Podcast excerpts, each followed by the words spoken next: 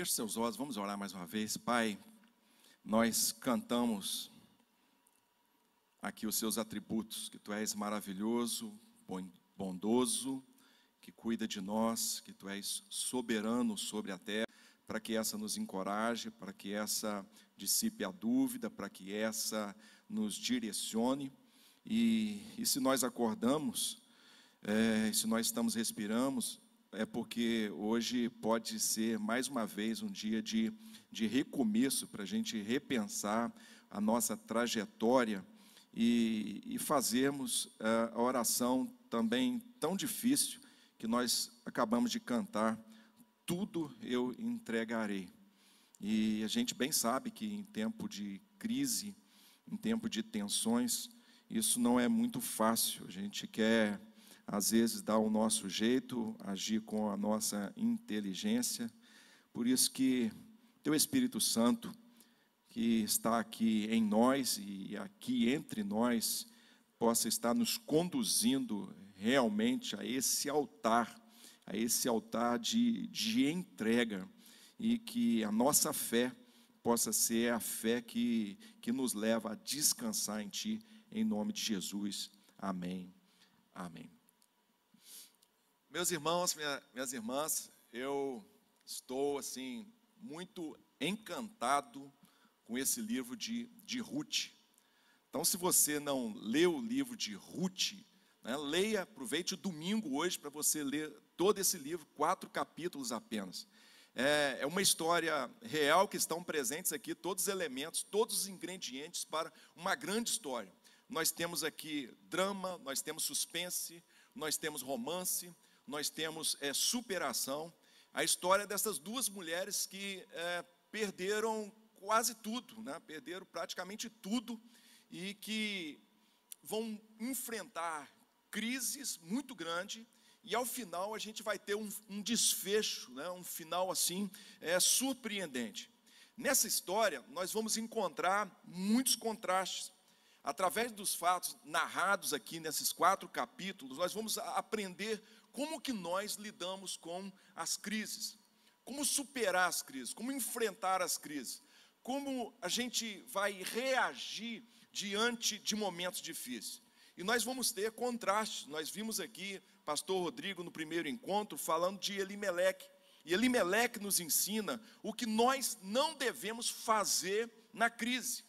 A decisão de Elimeleque foi fugir do problema, foi uma decisão precipitada, a gente não vê aqui oração, a gente não vê uma busca por conselheiros, é uma escolha errada que acabou trazendo consequências muito ruins para a sua, para a sua família. E nós descobrimos que fugir dos problemas nem sempre é a solução, a solução sempre vai estar em Deus. Por mais difícil que seja a gente trabalhar isso na, na prática. Nas canções é muito fácil, mas na prática, eu e você sabemos que isso não é tão fácil assim. É, através de Noemi, que a Ana falou na semana passada, nós também aprendemos como não reagir à crise. Noemi ela vai reagir a essa crise se tornando uma pessoa amargurada. Ela começou a culpar a Deus por tudo aquilo que aconteceu, achando que Deus estava contra ela. E a gente vai perceber ao longo do, do livro de, de Ruth que a história não era bem assim.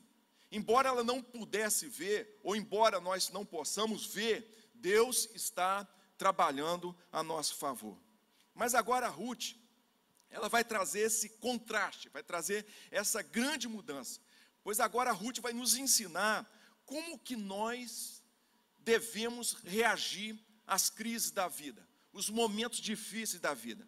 O que, que a gente vai fazer quando a vida não sorri para a gente? Quando é, os dias, como nós cantamos, eles se tornam escuros na nossa vida ou sobre a nossa família. Eu já lhes falei em outras ocasiões, e eu volto a lhes falar, que nós não podemos controlar muitas coisas do que acontecem conosco não podemos controlar, e eu penso que a pandemia nos ensinou isso a alguém que achava que podia ter o controle da situação. Mas nós podemos controlar a forma com que nós reagimos a ela. Então, é, o que vem, o que a vida traz, não tem como controlar. Não tem como. Mas nós podemos controlar qual vai ser a nossa reação diante da vida. Aliás, Tiago, ele, ele usa a expressão que não vem a nós tentação. Essa palavra no original ela pode ser provação ou pode ser tentação. Interessante. Interessante porque vai depender da reação que eu tiver diante daquilo que a vida me, me traz. Se a vida me traz algo que eu nunca sonhei com ela, eu nunca pedi, eu, eu, sinceramente é uma coisa muito ruim que a vida trouxe. Se essa situação ela endurecer meu coração, se eu perder a fé, se eu me tornar um, incrédulo, se eu ficar uma pessoa amargurada, esta situação ela foi uma tentação, uma tentação. E a Bíblia diz que Deus ele não tenta ninguém. Mas se é, essa mesma situação que vem, lembra da tempestade né, de Jesus falando lá no final do Sermão do Monte, lembra das enchentes, lembra da, do vento, lembra do rio que vem. Se essa mesma situação que vem sobre a nossa vida, se isso a gente nos torna mais quebrantado, se isso nos torna mais gente, mais fiel a Deus, isso então foi uma, uma provação, uma provação que vai nos fazer mais forte, uma provação que vai nos amadurecer, uma provação que vai nos tornar pessoas preciosas para Deus e para as outras pessoas. Então, Ruth, ela reagiu da forma correta. E ela reagiu de quatro formas que devem ser apreendidas por nós e devem ser vivenciadas aí na nossa prática. A primeira coisa que Ruth, ela vai decidir é que Ruth, ela decidiu primeiramente amar. Capítulo 1, versículo 16. Ruth, porém, respondeu: Não insista comigo que te deixe e não mais a acompanhe. Aonde fores, irei. Aonde ficares, ficarei. O teu povo será o meu povo e o teu Deus será o meu Deus. Onde morreres, morrerei. E ali serei sepultada. Que o Senhor me castigue com todo o rigor, se outra coisa que não a morte me separar de ti. Quando Noemi ela soube, ainda lá em Moabe, de que Deus havia abençoado é, Belém, ela decide retornar à sua terra. E decide retornar com as suas duas noras. As duas noras vão com ela. No meio do caminho, algum momento do caminho, Noemi talvez repensou aquela situação, que nos fosse uma boa ideia que as suas noras moabitas fossem com elas. E aí, é, a gente pode até pensar, se Deus é, abençoou a Israel, é, um israelita agora abençoado e obedecendo a Deus, jamais se casaria com uma moabita. Era preciso algumas outras coisas que acontecessem para que a gente tenha um desfecho desse aqui. E aí, é, Noemi conversa com as suas noras, diz o seguinte: olha, minhas filhas, volte para casa da sua mãe, volte para o seu povo, volte para o seu Deus, Deus está ligado à terra, volte para a sua terra, volte para o seu Deus. É, eu não tenho condições né, de. Eu não tenho mais filho, não vou poder ter mais filho, estou velha, né, e ela faz menção aqui da lei do levirato, que a gente vai ver mais para frente. É, é, e mesmo se eu tivesse hoje, eu engravidasse hoje, né, uh, e os filhos nascessem daqui a um tempo, uh, vocês também não teriam condições de ficar esperando esse menino crescer, né, para poder dar a vocês é, a descendência né, ao filho que morreu.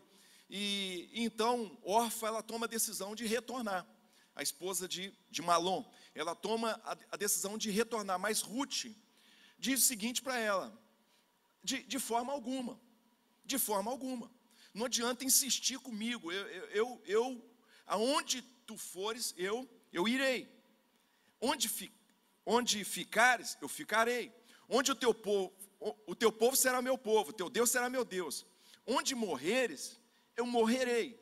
E ali eu serei sepultada. Isso aqui, queridos, é uma conversão que está acontecendo. Os deuses estavam ligados à terra. Quando ela fala, seu povo será meu povo. Quando ela fala, é, é, aonde você morrer, eu também morrerei, eu vou ser sepultada ali. Isso aqui é uma conversão, uma conversão ao Deus de Israel, uma conversão a esse Deus de, de Noemi. Interessante, pois Ruth, ao tomar essa decisão, ela não está pensando em si. Ela não está pensando numa realização pessoal. Ruth, irmãos, era moabita. Moabita era inimigo de Israel.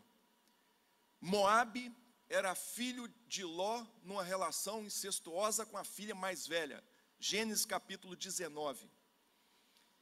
Esse povo, quando Israel passou pelo deserto, os moabitas, através de Balaque, enganaram Israel. E aquele questão do, do incesto lá atrás, agora vai enganar, e, e, os filhos de Israel vão ter um relacionamento sexual com as filhas de Moabe, as filhas de Midian. Esse povo, aqui no tempo de juízes, se não me falha a memória, por 18 anos vai oprimir é, Israel através do seu rei Eglon. Então imagine, tudo isso vai somando no coração desse povo, e tem um versículo na Bíblia que os moabitas não deveriam estar na congregação de Israel. Então Ruth é moabita. Ela está indo com uma série de incerteza. Ela não está indo para arrumar um casamento. Não se passava isso na cabeça nem de Noemi nem dela. Ela entende que, que Noemi é uma mulher especial, que precisa ser cuidada, e Ruth está disposta a se sacrificar, assumindo um, um compromisso de cuidar de Noemi até a morte. Então imagina, uma jovem que ainda pode se casar, mas ela toma uma decisão por amor à sua sogra, a se submeter, a cuidar dela até os fins dos seus dias. Ruth vai fazer uma das maiores declarações de amor aqui da Bíblia Sagrada, e essa declaração vai nos ensinar o que é amar. Então, um amar bíblico, e eu até falei isso aqui no, no casamento do Gabriel e da Daiane, é muito mais do que sentimento, embora o sentimento esteja nos nossos relacionamentos de amor. Amar é compromisso. Amar é sacrifício. Amar é se dar sem nada esperar. Veja que Noemi não tinha absolutamente nada para poder dar em troca a Ruth. Meus irmãos, é, isso aqui vai contrastar com esse amor líquido, com esse amor descartável, é, baseado em sentimentos que nós vivenciamos hoje na nossa cultura que está representado por uma frase tão triste como aquela que o pastor Rodrigo começou aqui no início falando. A gente está no tempo de juízes e cada um fazia o que parecia certo aos seus olhos. E essa frase você já deve ter ouvido, e também através de música, que seja eterno enquanto dure o nosso, o nosso amor. Esse deixar pai e mãe aqui de Noemi nos lembra outro deixar pai e mãe, que está em Gênesis, de que o homem deixaria o seu pai, sua mãe, uniria sua esposa e se tornariam uma só carne. Então, para os casais que estão aqui, o amor que deve permear o relacionamento conjugal à luz da Bíblia baseia-se no compromisso. Um compromisso. Numa aliança que a gente faz no dia do casamento. É, paixão, ela passa. Dois anos, a paixão passa. É, o amor, existem tempos de, de, de verão, mas existe também tempo de inverno durante um casamento. Se numa relação conjugal, a gente tem como base, não um sentimento, mas uma aliança que a gente fez diante de Deus, diante do cônjuge, se a gente tem é, um compromisso sacrificial, se a gente tem uma promessa futura que a gente fez no altar diante de Deus, de que a gente estará com o nosso cônjuge até a morte, esses compromissos, eles nos ajudam, à medida que os anos passem, a que esse amor ele renasça, que a paixão nos visite e que uma cumplicidade, uma amizade assim inexplicável, ela aconteça no contexto do relacionamento conjugal. O apóstolo Paulo, escrevendo a Coríntios capítulo 13, 7, diz que o amor, ele, ele nunca, nunca desiste. O amor tudo sofre. O amor tudo crê, tudo espera, tudo suporta. O que Ruth está falando aqui a Noemi é o seguinte: não importa o que acontecer, qual o preço a ser pago, eu tomei a decisão de amar você. Eu, eu li há um, há um tempo atrás de um, de um jovem é, professor de, de uma universidade teológica é, na Europa, não me lembro agora qual o país, e aquele moço, ele casou-se, ele casou-se, moço muito abençoado por Deus, muito abençoado por Deus, casou-se com uma moça também abençoada por Deus, e na lua de mel, na lua de mel, eles foram para uma estação de, de esqui né, na Europa, é como a gente ia a Guarapari, eles vão lá. Né? E aí, é, ele sofreu um acidente, ele sofreu um acidente e ele ficou tetraplégico na lua de mel. Aquela moça, crente em Cristo Jesus, com base na, nos votos que ela fez no altar, ela se submeteu a cuidar, o seu, a cuidar do seu jovem esposo. Mesmo naquela situação de impossibilidades com relação a muitas coisas dentro, dentro do casamento. Não importa qual o preço a ser pago. Eu tomei a decisão de te amar. Isso não é sentimento. Isso é razão. Versículo 18, quando Noemi, ela percebe que Ruth não ia voltar atrás, que Ruth não ia desistir, então ela para de insistir com Ruth. E, e esse amor deve vincular a nossa relação como cônjuges, a nossa relação com Cristo com a nossa família, e por que não dizer, à luz do Novo Testamento e também do Antigo Testamento, a nossa relação uns com os outros, de compromisso, de, de sacrifício, de entrega. O C.S. Lewis ele, ele disse que amar é, é sempre ser vulnerável. Ame qualquer coisa, e certamente o seu coração vai doer e talvez se partir. Seu coração já doeu? Já doeu?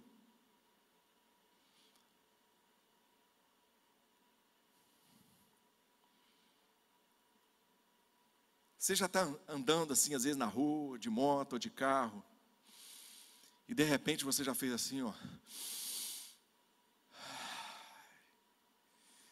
Parece que o coração está. Já aconteceu isso com você?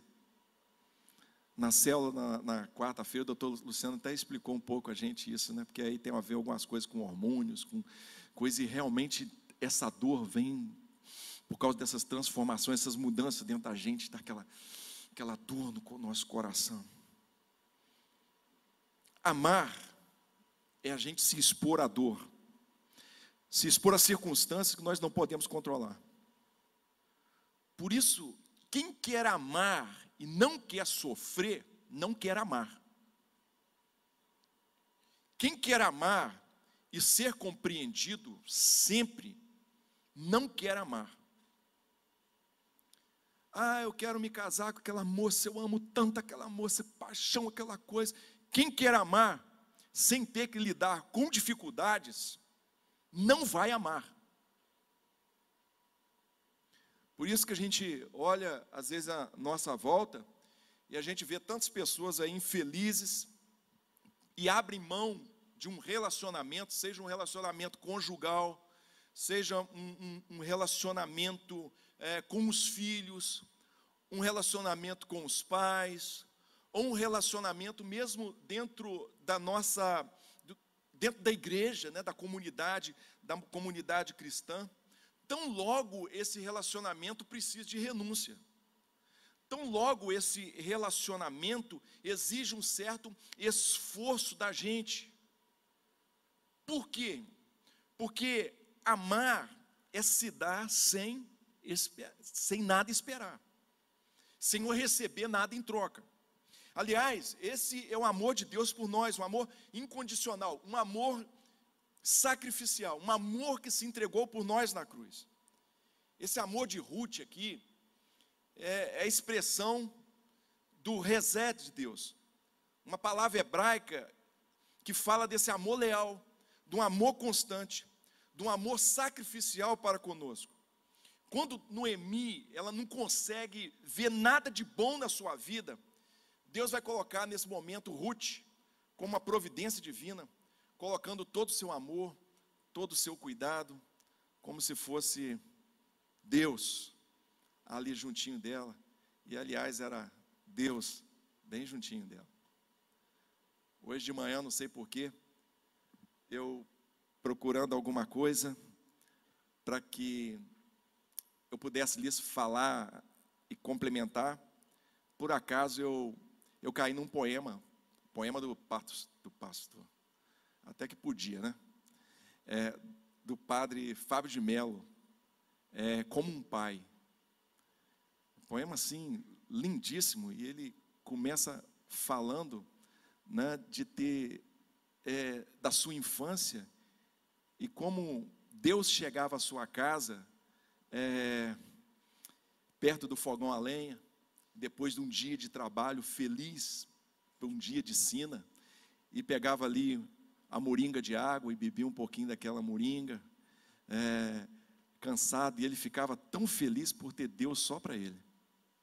E aí, ele então senta com Deus e, e dá uma caneta para ele, para que ele desenhasse no braço um relógio. E ele vai falando assim na poesia, até o momento que ele fala o seguinte: Mas não era Deus, era, era o meu pai. O meu pai, na sua finitude, ele me ensina como é o meu pai na sua infinitude.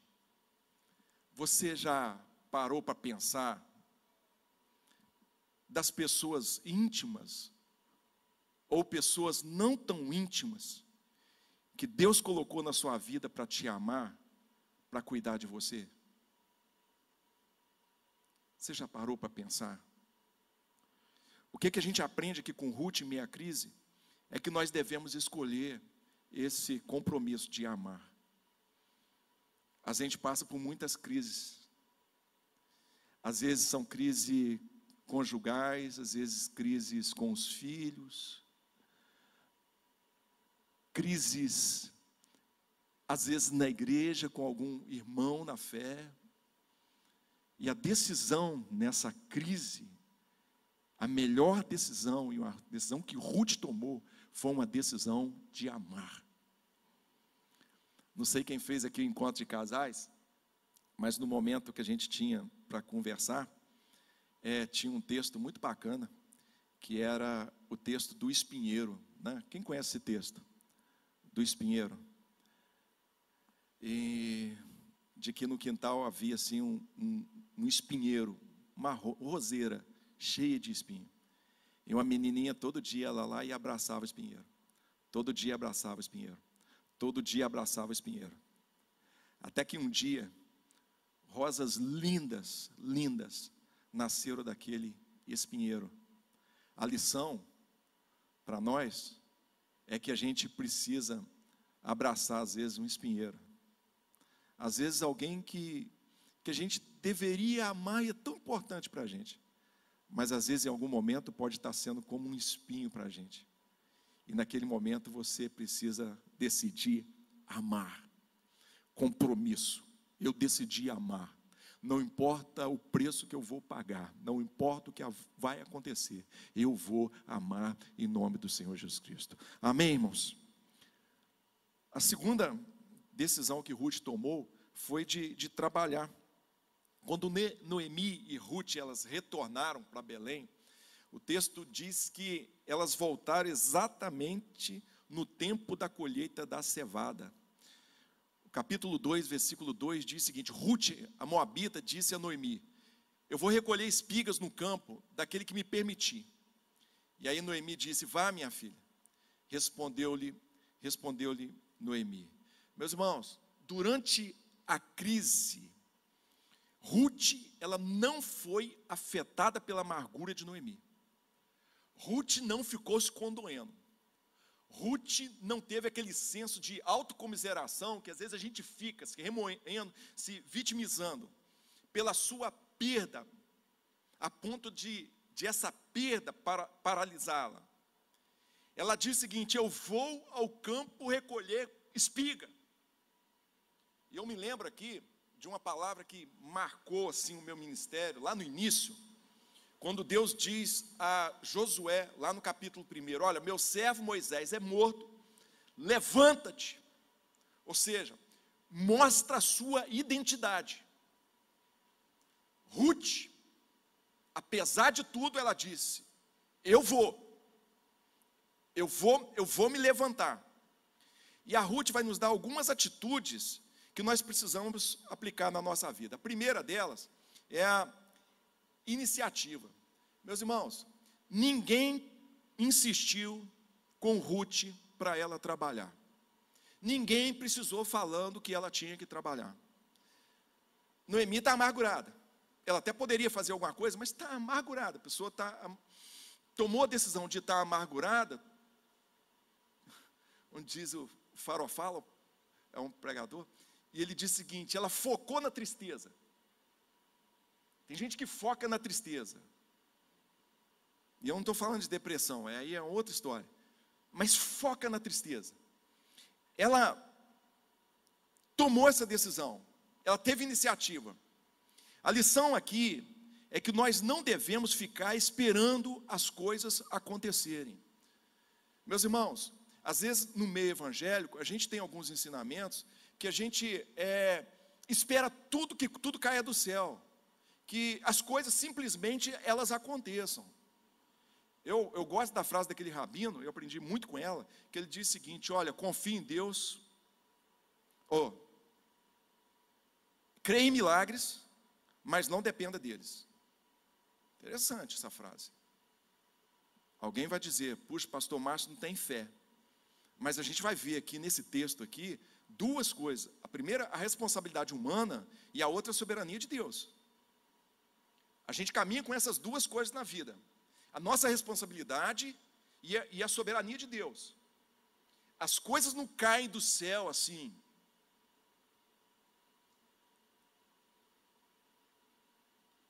E milagre também ele tem um propósito. Então, eu creio no milagre. Desde o início, desde a minha infância mas procurei viver, e graças a Deus, sem ter essas noções aqui, vivendo com a responsabilidade daquilo que eu tinha que fazer. Se por alguma razão a crise não nos permite trabalhar, nós devemos aproveitar o tempo para afiar um machado, para molar a enxada, fazer um curso, criar habilidades. Quando a gente está fazendo isso, isso também é, é, é trabalhar. A crise, ela pode nos fazer sair de uma zona de conforto. Ela pode explorar talentos que nós tínhamos e que a gente não sabia que tinha esses talentos. Eu não sei se vocês conhecem a história da, da vaquinha do precipício. Quantos conhecem essa história? Quantos conhecem? Muitos conhecem, a maioria não conhece de um sábio que passava por umas terras, junto com seu discípulo, e eles encontram então uma casinha muito pobre, e ali estava o, o, o pai de família todo esfarrapado, com a mulherzinha toda arrebentada, e três filhos. O sábio pede para poder pernoitar naquela casa, e pernoita, e ele vê toda aquela situação, e ele pergunta para eles: vocês sobrevivem de quê? E aí eles, eles respondem o seguinte: a gente tem uma vaquinha. E essa vaquinha, ela dá o leite, esse leite a gente, a gente toma, a gente faz o queijo, e o que sobra, a gente vai à cidade, a gente vende isso e compra as outras coisinhas que a gente precisa para sobreviver. E, e quando eles vão embora, o discípulo pergunta para o sábio o seguinte: é, Mestre, é tanta pobreza dessa família, será que a gente não pode fazer alguma coisa por eles? E aí o mestre diz o seguinte: a gente pode sim. você vai lá, pegue aquela vaquinha deles e lance essa vaquinha no precipício. O discípulo ficou indignado com essa ordem do mestre. E aí eu trago aqui um pouquinho para a Bíblia, porque obedecer, irmãos, não é obedecer aquilo que é razoável, não. Ah, eu vou obedecer, Deus me falou, eu preciso comprar aquele carro, eu vou obedecer. Ah, eu quero comprar um carro. Ai, eu vou comprar aquela casa, eu vou, eu vou obedecer. Não é isso, não. Ah, eu, eu, eu, eu, amo aquela menina, sabe? Aquela menina, que menina bonita. E eu senti do Espírito e arrepiei. Eu vou casar com aquela menina. Não é isso. Obedecer, muitas das vezes, não é razoável. Não é uma coisa razoável. Deus, às vezes, pede uma coisa para a gente que não é razoável. Às vezes, não é lógico. Às vezes, é um negócio estranho. E a gente obedece. Ele obedeceu, jogou a vaquinha, eles foram embora. E um dia esse discípulo deixou o seu mestre, e ainda indignado com aquela atitude do mestre, ele voltou, tempos depois, naquele lugar, e ele, quando chegou lá e viu uma casa bonita, e, e viu é, um criado, e ele pensou consigo mesmo: ah, aquela família não suportou a morte da vaquinha, e eles venderam suas terras né, e foram viver a sua vida de algum jeito. E aí ele perguntou: Ah, aquela família que estava aqui, né, o que, que aconteceu com eles? E aí o dono da casa reconheceu o discípulo e falou para que ele entrá E aí ele foi contar o seguinte: Ah, naquele dia que vocês foram embora, a nossa vaquinha, ela morreu. E aí a gente foi descobrir habilidades que a gente não tinha. A gente foi descobrir talentos que a gente não tinha. A gente foi fazer coisas que a gente não, não sabia que a gente podia fazer. E nós, então, chegamos a essa situação que nós estamos hoje aqui. Afiar machado, amolar enxada.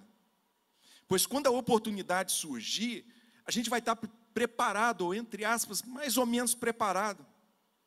Uma coisa que eu aprendi na vida, eu queria falar isso aqui para os jovens que estão me ouvindo, para, os adolescentes que estão me ouvindo hoje aqui, é que o tempo ele passa muito rápido. O tempo de plantar é um tempo difícil. O tempo de plantar é um tempo de sacrifício. É um tempo de incerteza, é um tempo de risco.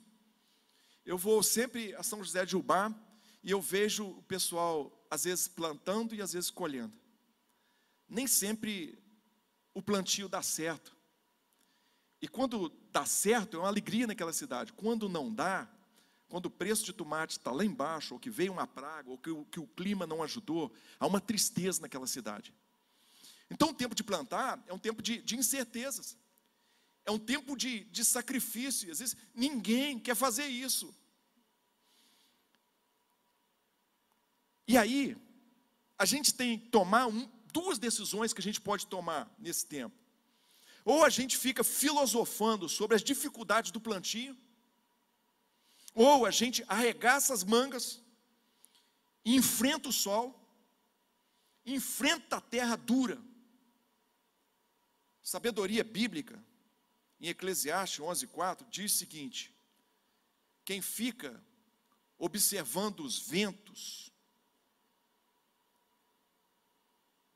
não plantará, e quem fica olhando para as nuvens não colherá. Olha só, irmãos, eu estou olhando para as nuvens, observando o tempo, e o tempo está passando. Tem uma música do João Alexandre que fala o seguinte: tira a cangalha da cacunda, que a rapadura é doce, mas não é mole, não. Conhece essa música? Dever de casa, ouve essa música. A rapadura, acho que é essa aí. rapadura é doce. Com João Alexandre, a rapadura é doce.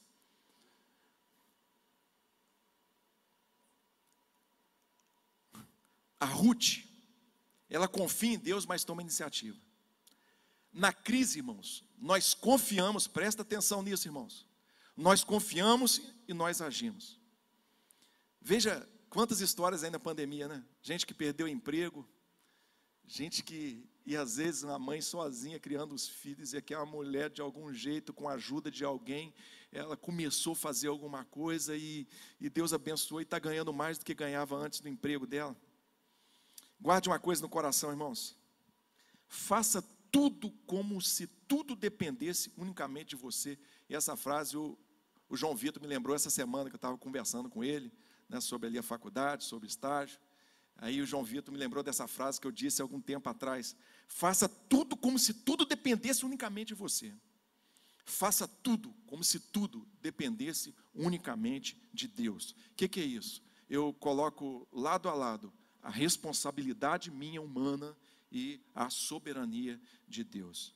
Em terceiro lugar, irmãos, Ruth ela teve ousadia. No versículo 2, 2 ainda, ela diz o seguinte: Olha, eu, eu, eu, eu vou recolher espigas no lugar que me permitir, no lugar que eu encontre graça. Veja que quando ela vai tomar essa, essa decisão, ela vai se expor ao perigo por ela ser mulher. Irmãos, a gente não está num tempo bom Israel, a gente está no tempo de juiz. E lá em, em Juiz 19, nos conta o que, que eles faziam com mulheres em algumas situações. Ela vai se expor ao perigo. Ela é uma moabita, eu já contei a história de, dos moabitas, e ela vai se expor a esse perigo também de ser uma estrangeira em uma terra que ela vai colher, que não sabe o que, que vai encontrar. Em Levítico 19, versículo 9 e 10, há uma lei que, que, que Deus estabeleceu, que além de demonstrar o cuidado com o pobre e com o estrangeiro, vai deixar uma coisa muito bem clara aqui para nós: que a terra é do Senhor, que a colheita é do Senhor, que o nosso trabalho, irmãos, não é seu, é do Senhor. Princípio aqui é esse. E aí, olha só o que diz o versículo 9 e 10. Quando fizerem a colheita da sua terra, não colham até as extremidades da sua lavoura, aquele cantinho. Deixa, nem ajuntem as espigas caídas de sua colheita. Não passem duas vezes pela sua vinha, nem apanhem as uvas que que tiverem caído. Deixe-nas para o necessitado e para o estrangeiro Olha só o que ele fala. Eu sou o Senhor, de, Deus de vocês. Eu sou o Senhor, Deus de vocês. Ruth vai estar aproveitando essa lei, só que o problema aqui é que nem todos os donos de terra praticavam essa lei. A gente está no tempo de juízes. Cada um fazia o que parecia bem aos seus olhos.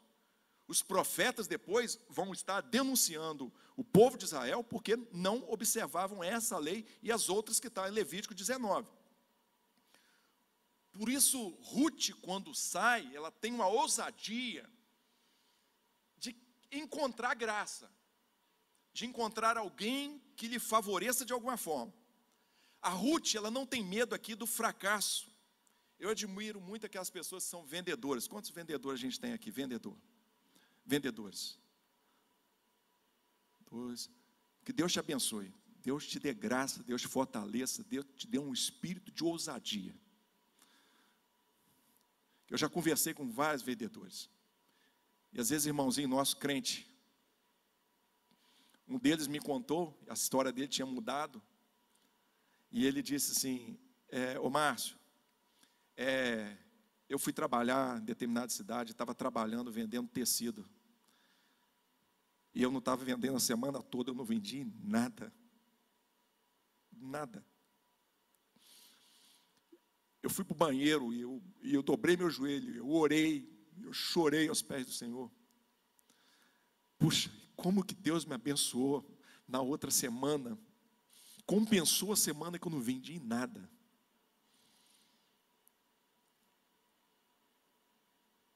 Então gente depende de Deus. Depende de Deus. Alguns faça chuva, faça sol, o seu vai estar lá no final do mês. Mas outros têm que, têm que, têm que batalhar.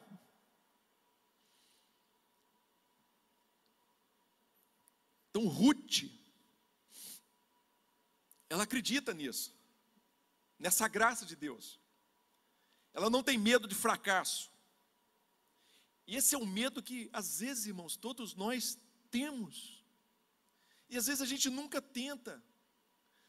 Há uns 30 anos atrás, eu, eu me lembro dessa conversa como se fosse hoje, estava conversando com o Fabrício, que é filho do, do pastor Amaro, um grande amigo meu, a gente conversava muito, muito. E um dia o tema da nossa foi conversa foi o seguinte: qual dor seria maior? Né? Eu sou mais velho que o Fabrício, né? devia ter aí uns 20, ele uns 16, algo assim parecido, né? ou 21 e 16. E a gente colocou duas possibilidades. A uma, uma, a dor do fracasso, o a dor de não ter conseguido aquilo que a gente sonhou. A segunda era a dor de nunca ter tentado. E aí, Clodoaldo, nós chegamos ao consenso, depois da gente discutir aquilo uma hora e observar a vida, de que a dor maior não é a dor do fracasso, não é a dor da gente ter lutado e não ter conseguido. É assim a vida. Mas exatamente a dor da gente nunca ter tentado. E eu fui aprender isso quando eu tava, trabalhava na Polícia Civil, e eu tinha 24 anos de idade, e tinha um, um, um escrivão, tinha uns seus 50 anos mais ou menos, e ele conversou comigo de um tempo que ele podia ter aproveitado e tentado. Todos os amigos dele, por conta de uma lei, na época, isso foi antes de, foi pouco assim, em 88, né, antes da nova Constituição, todos eles foram a delegado e ele continuou porque ele não tentou, ele não fez o que ele poderia fazer. Ruth, ela disse o seguinte: Eu vou tentar. Ah, o Rodrigo foi vendedor, aí um dia ele disse o seguinte para mim: eu, o, o, não é certo. O não é certo. Eu, eu, eu vou lutar pelo sim. Ruth, ela foi lutar pelo, pelo sim. Ela foi corajosa de se expor a qualquer perigo ou de sabor que ela pudesse enfrentar. Em terceiro lugar, Ruth também tem humildade, irmãos. Presta atenção nisso aqui. Versículo 2, 2 ela foi, irmãos, recolher espigas. Ela vai ao campo para recolher espigas que sobraram. Isso era para as pessoas que não tinham nada.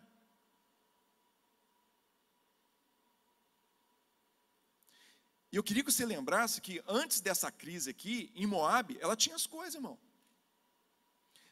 Noemi foi cheia. Talvez comprar, comprar alguma coisa lá. Agora ela tem marido, tem comidinha, vai o cabeleireiro, faz limpezinha de pele, cabeleirinho de, cabeleiro de R$ 2.500, acredita nisso, irmãos? Tem, aqui Itaperuna.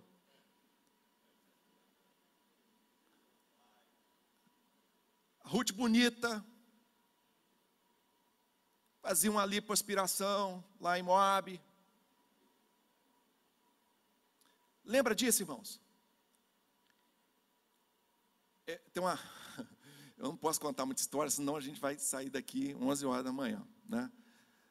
É, mas tem um amigo, na época que eu trabalhava também na, na, na delegacia, e aí ele falou assim: Ô Márcio, feliz é você de nunca ter comido lagosta. O que, está querendo dizer para mim? Cara, feliz é você que não conhece muitas coisas caras. E eu continuo sem comer lagosta, tá, meus irmãos? E eu tenho trauma e nem vou comer lagosta, nem adianta nem eu me oferecer. Porque se eu gostar e um dia não puder comer lagosta, vai ser difícil, vai ser como o Ruth aqui. Coisa boa você ter um ar-condicionado no carro, é ou não é verdade? Agora, sai do carro por alguma razão e vai entrar num carro que não tem ar-condicionado e vai para Guarapari com ar-condicionado como eu fui com criança pequena, e aí vem uma chuva grande e a gente não pode abrir o vidro e criança querendo vomitar.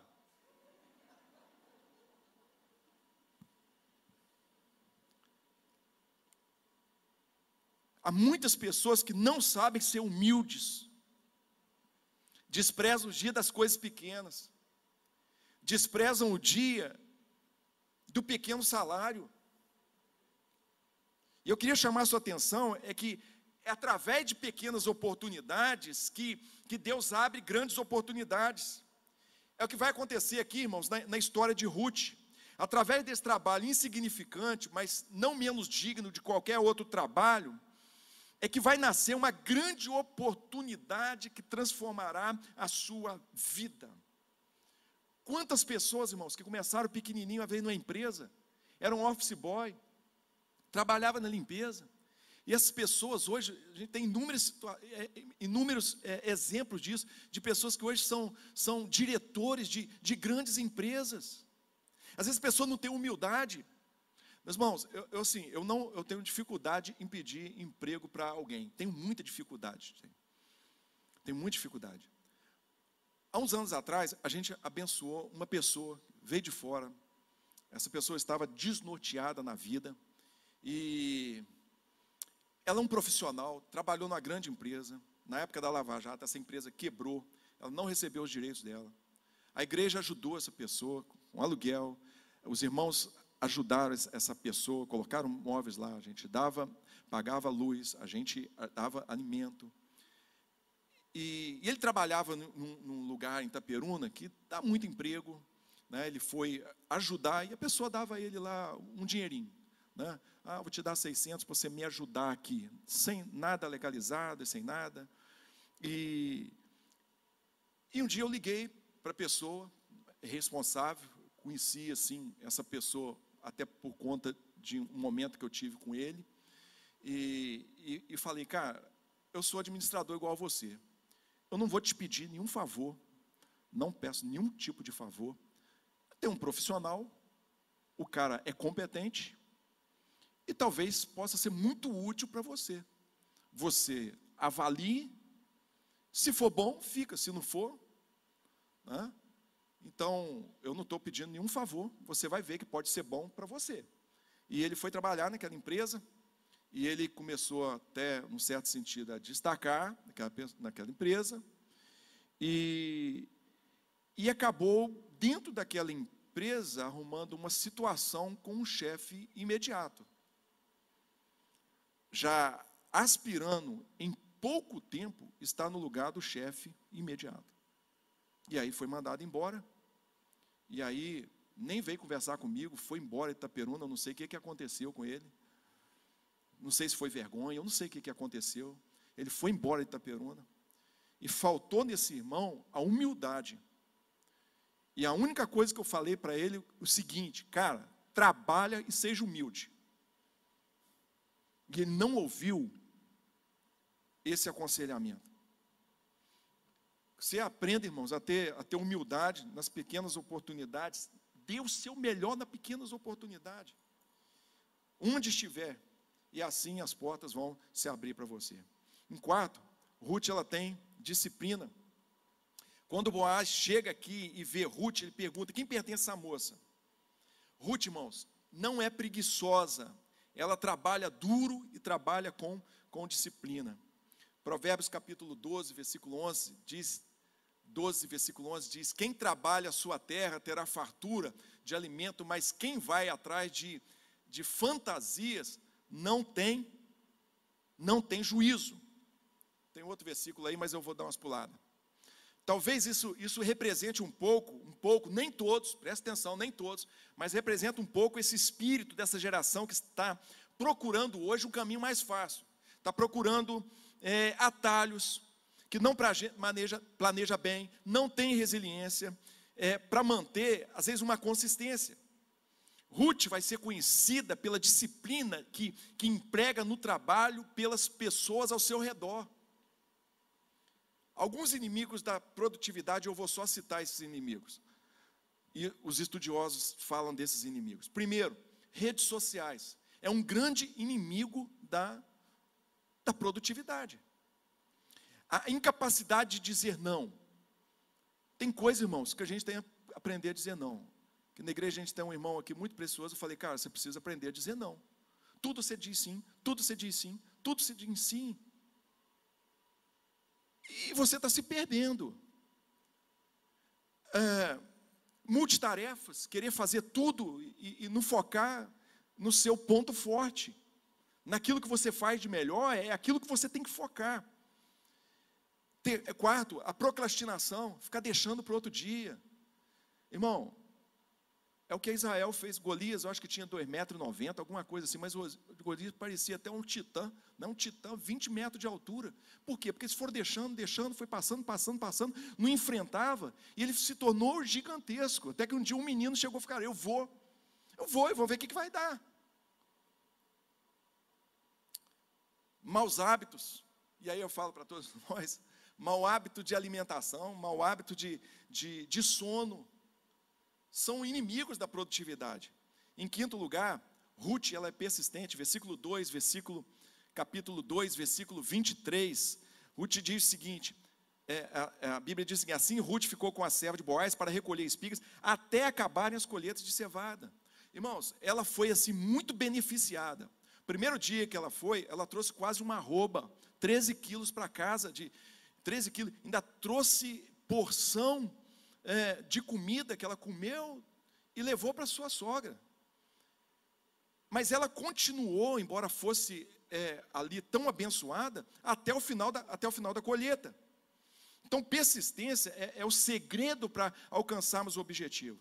E, finalmente, Ruth, ela trabalha com um propósito. Capítulo 2, versículo 17, ela trabalha para sustentar, sustentar o cuidado com Noemi. Lembre-se, irmãos, a Ruth, ela veio para isso. Ruth não tinha nenhuma expectativa de casamento, irmãos. Ela veio para cuidar da sua, da sua sogra. Ela trabalha com um propósito. Propósito é ser um fim para alguém que não é você mesmo. Ruth trabalha como um meio, como um instrumento para abençoar Noemi. É providência de Deus na vida de Noemi. E através dessas qualidades de, de Ruth, capítulo 2, versículo 3, vai dizer o seguinte: olha coisa interessante, que aqui eu entro um pouquinho na questão da soberania de Deus. Casualmente, casualmente, nós lemos aqui na NVI, outra versão traz aconteceu, na revista corrigida, por sorte, por acaso, coincidentemente, ela entrou no campo de Boaz, um homem rico e que era parente de Elimeleque, ou seja, o seu resgatador. Olha que coisa interessante. Por acaso, por sorte, coincidentemente, ela entrou no campo de Boaz. Naquela época havia uma lei chamada lei do levirato, está lá em Deuteronômio capítulo 25 de que se um homem morresse, não tivesse filhos, o irmão desse homem se casaria com a mulher, essa mulher teria um filho, e esse filho seria descendência do falecido. A herança, tudo, o nome seria do falecido. A lei do levirato. E Noemi, ela não tinha pensado nessa possibilidade quando ela volta para Belém. E aqui a gente vai ver essa ação de Deus, nessas entrelinhas aqui, é, essa conjugação que lhes falei, dessa responsabilidade humana e dessa soberania de Deus.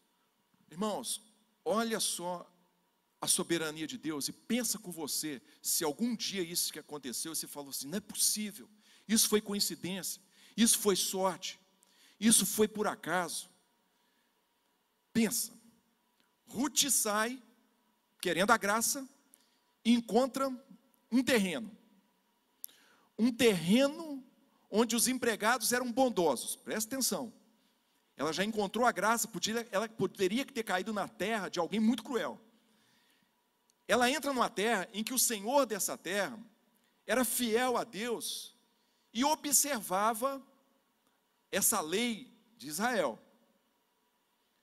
E por fim, além de tudo isso que já estava assim, mais do que ela pediu a Deus, e ela vai agradecer por isso, esse homem ainda era um parente resgatador.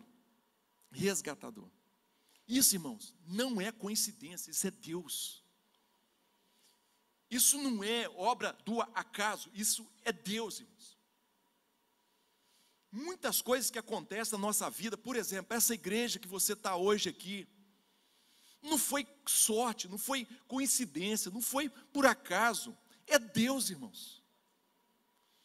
Muito trabalho, trabalho duro, 20 anos de trabalho muito duro, de muitas lágrimas, mas por trás disso, Deus estava escrevendo nas entrelinhas, soberania de Deus, Deus estava encaixando as coisas, Deus estava juntando pessoas, Deus estava juntando circunstâncias para que a gente chegasse a algum lugar. Então isso não foi sorte, não. Não foi ficar esperando acontecer, não. Isso foi Deus.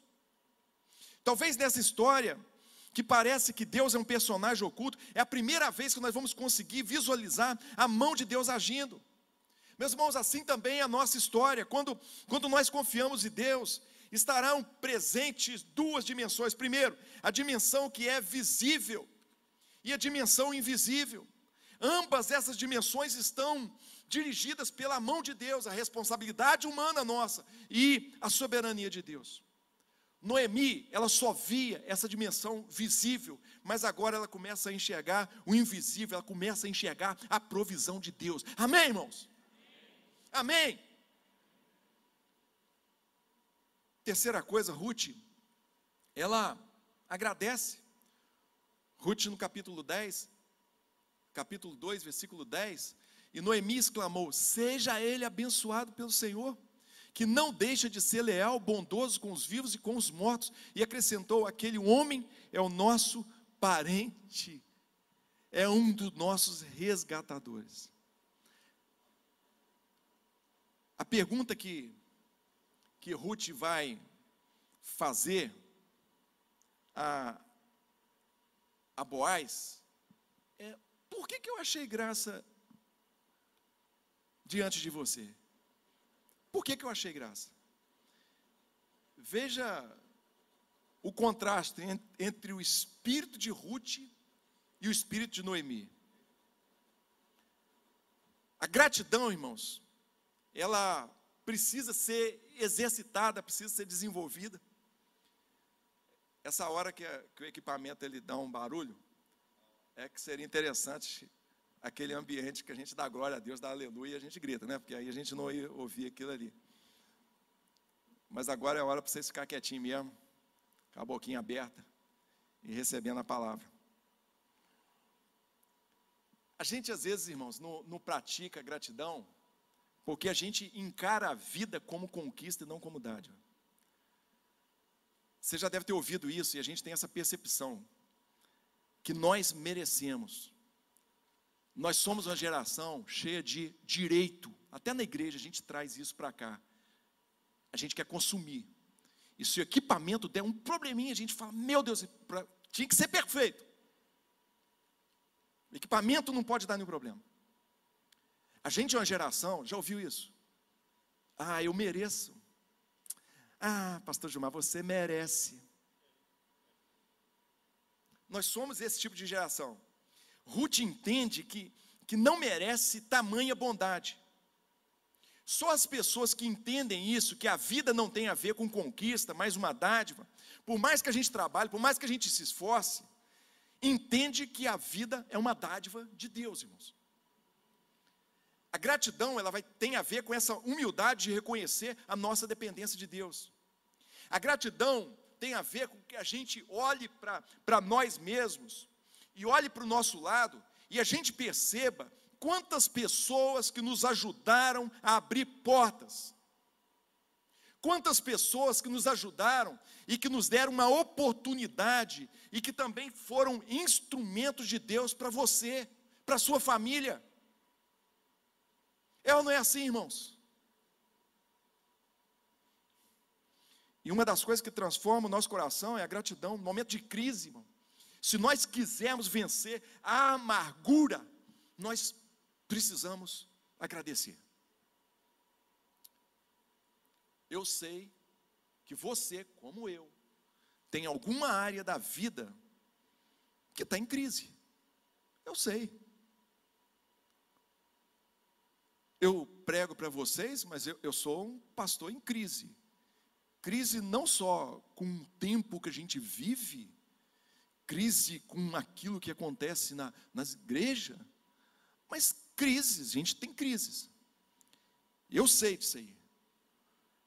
Mas se a gente focar somente naquela área em que está em crise, que ainda não foi resolvida, eu digo ainda, porque se a gente pudesse ver daqui a 10 anos, talvez a gente começaria a agradecer, começaria a louvar a Deus, começaria a dar glórias e aleluia ao Senhor, agradecido ao Senhor, dizendo que Deus é bom, que Deus é maravilhoso, porque a, a história, Deus trabalha nessas entrelinhas que a gente não está vendo, mas a gente tem outras áreas que a gente tem coisa para agradecer, gente.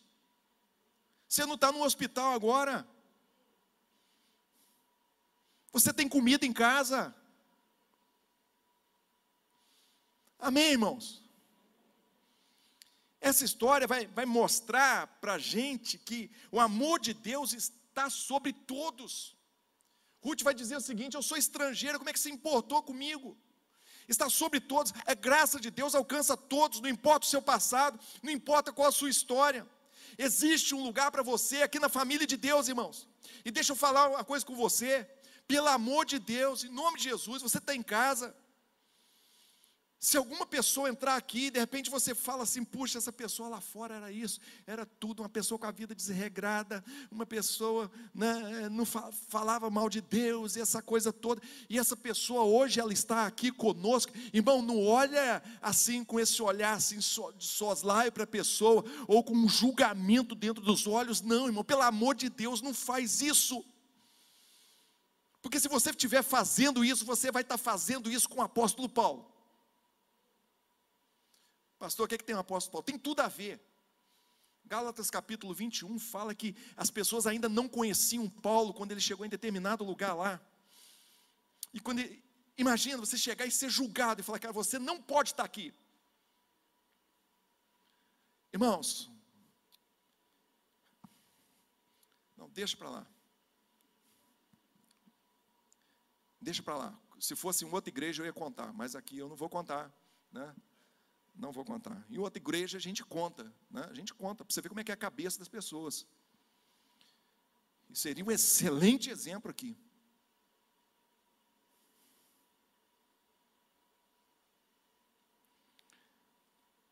Quando Noemi ouve que tinha acontecido, o que, que acontece, irmãos? Eu estou terminando.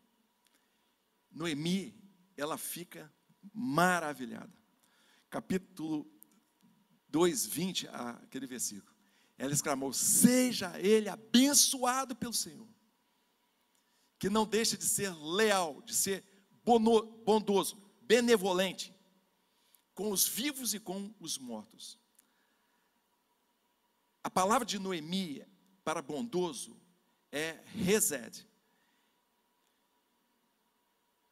E pela primeira vez aqui, os olhos de Noemi vão se abrir para enxergar esse reset de Deus, o amor de Deus, a providência de Deus.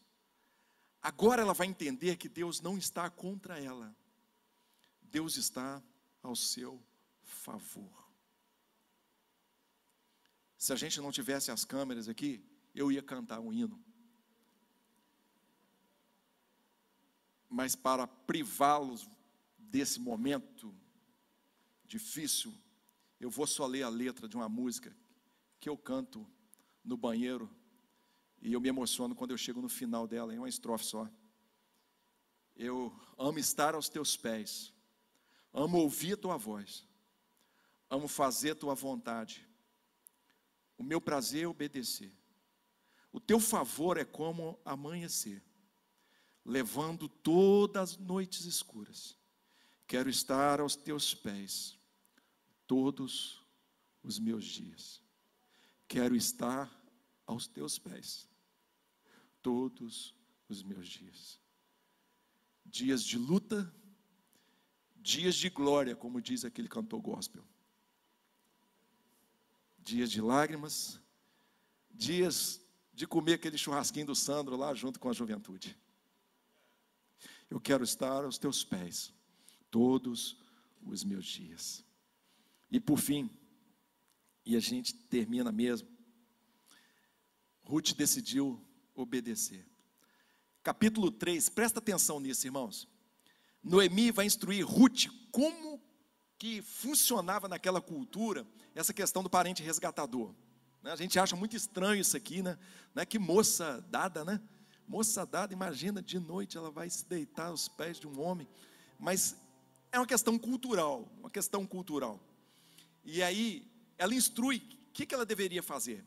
E Ruth respondeu: Farei tudo o que você pedir. Ruth vai fazer tudo o que Noemi pediu. E esse aqui é o contraste com o povo de Israel. Lembra?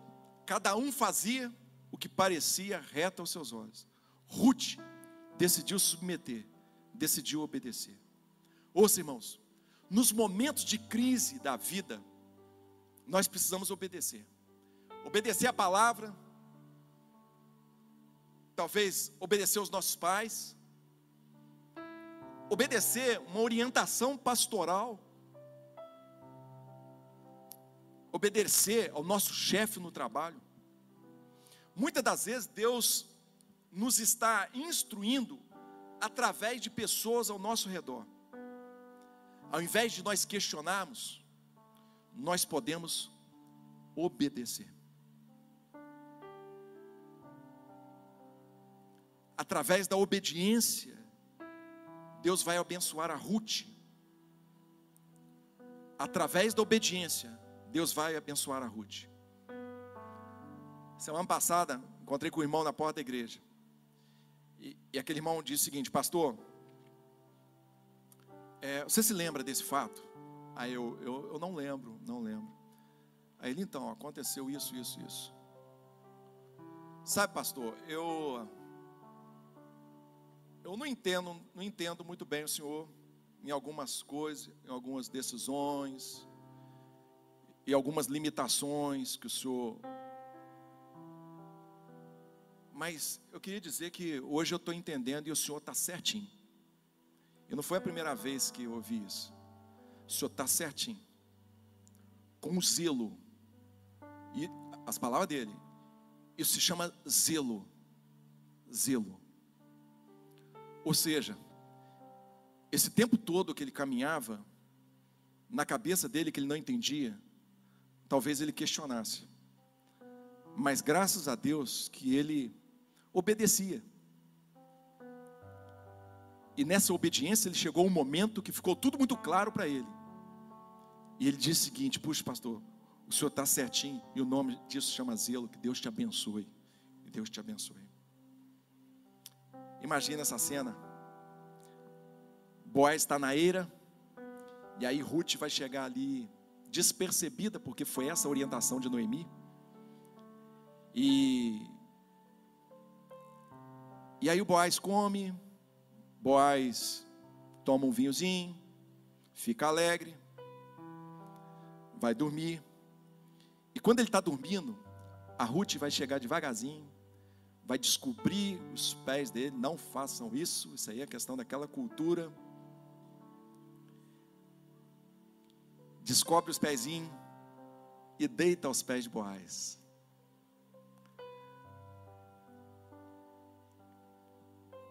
E aí chega de noite, Boaz, ele acorda e fala: Quem é você?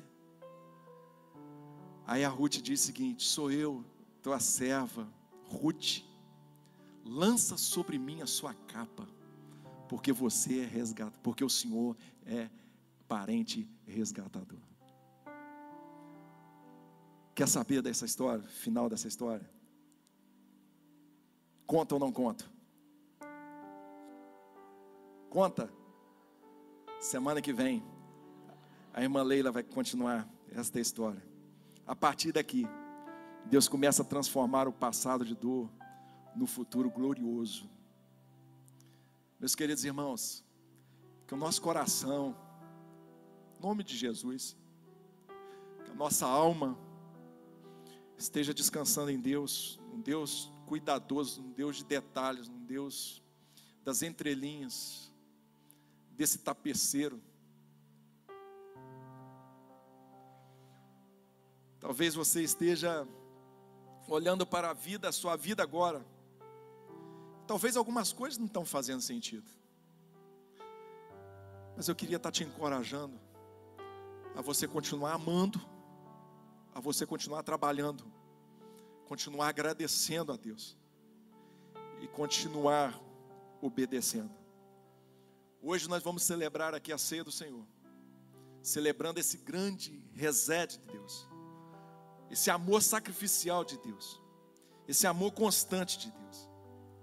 As Escrituras elas declaram que Cristo morreu por nós, Cristo ressuscitou, para que nós não andássemos mais em amargura e desespero, mas que os nossos corações fossem cheios da esperança em Cristo Jesus.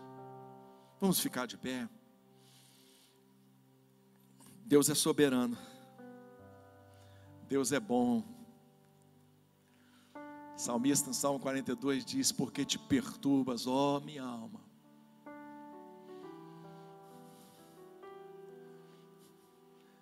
Deus continua cuidando de nós, irmãos. Mateus capítulo 6. O Senhor Jesus, ele diz: para que a gente não ficasse tão preocupado com a vida, com aquilo que a gente vai comer, com aquilo que a gente vai beber, nem preocupado com o nosso corpo, com aquilo que vai vestir. Ele disse que a vida é olhai para os lírios do campo. Nem Salomão se vestiu com tanta beleza como eles. Assim também, o vosso Pai Celestial cuida de cada um de vocês. Coloca diante do Senhor, irmãos, aquele aspecto da sua vida que está em crise. Coloca diante do Senhor, Pai. Tua palavra foi ministrada, Senhor. Ó Deus, e os nossos corações foram aquecidos pela tua palavra, pelo teu Espírito Santo.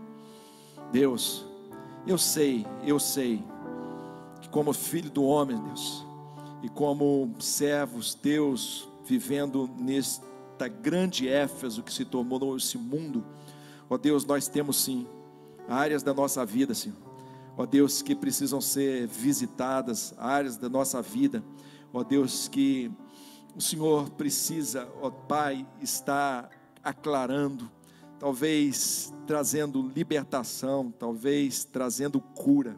Pai, em nome do Senhor Jesus Cristo, ó Deus, nós confiamos em Ti, Senhor. Nós confiamos na tua bondade, nós confiamos, na tua soberania. Ó Deus, que nem uma folha do céu cai se não for para a sua ordem, nem um, um cabelo, Senhor, todos eles são contados na nossa cabeça.